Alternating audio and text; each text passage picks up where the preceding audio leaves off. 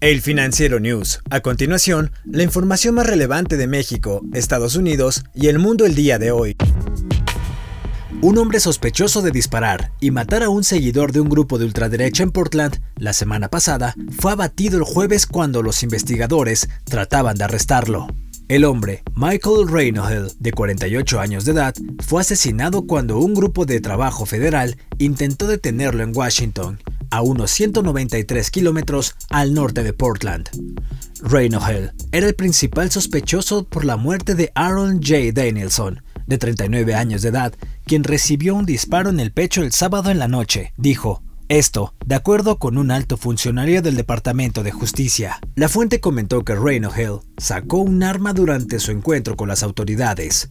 En publicaciones en redes sociales, Reinohel se había descrito como 100% antifa, sugiriendo que las tácticas de los contramanifestantes equivalían a una guerra. En julio, recibió un disparo en una protesta y una citación por portar un arma en otra manifestación. Era un habitual en las protestas contra el racismo en Portland. La novela se acabó. Lionel Messi jugará una temporada más en el Barcelona.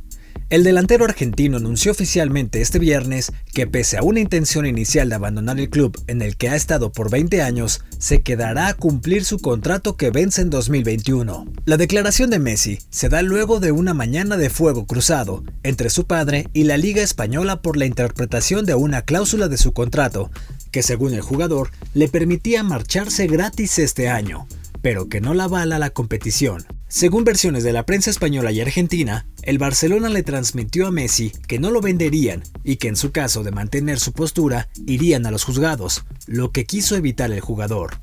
El Barcelona le ha ofrecido a Messi una extensión de dos años, con lo que formaría parte del club hasta la temporada 2022-2023.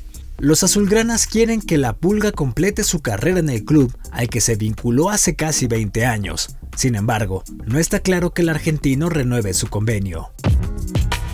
México tiene problemas para cubrir su deuda de agua con Estados Unidos. México se ha retrasado en la cantidad de agua que debe enviar al norte de su frontera desde sus presas en conformidad con un tratado de 1944, y el tiempo se agota para compensar el desabasto antes de la fecha límite del 24 de octubre. El presidente Andrés Manuel López Obrador declaró este jueves que podría apelar personalmente a su homólogo Donald Trump para llegar a un acuerdo, o invitar a expertos de las Naciones Unidas a auditar los pagos realizados. El Tratado de Agua se ha convertido en un delicado tema político en el norte de México, donde se acumulan las protestas violentas y las teorías de conspiración. Bajo el Tratado de 1944, México le debe a Estados Unidos casi 426 millones de metros cúbicos de agua este año. Se trata de un asunto complicado para López Obrador, quien ha dicho que teme que el gobierno de Estados Unidos tome represalias e imponga aranceles a los productos mexicanos o cierre las fronteras.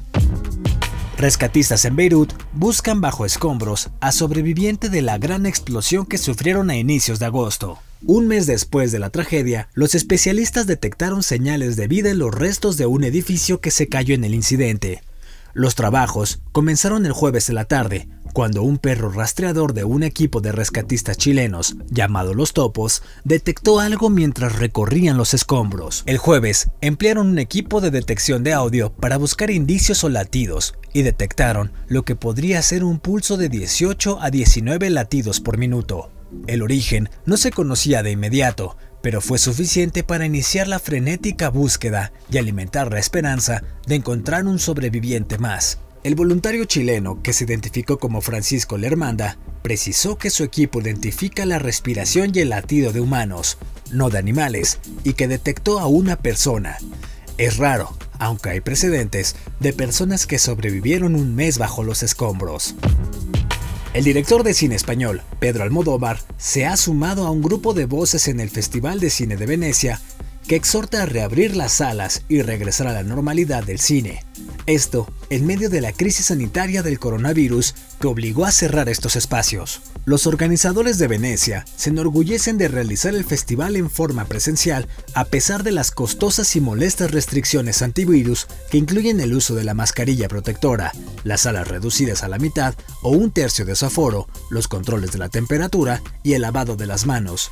Almodóvar, que estrenó recientemente su película La voz humana, comentó que las plataformas de streaming cumplieron un papel esencial al divertir a la gente durante los meses de encierro pero también contribuyeron al fenómeno peligroso de que la gente se siente cada vez más cómoda al vivir, trabajar y comer en su casa, una suerte de encarcelamiento. El cineasta también aseguró que el antídoto es el cine. Yo soy Daniel Maldonado y la producción es de Daniel Díaz. Hasta la próxima entrega del Financiero News.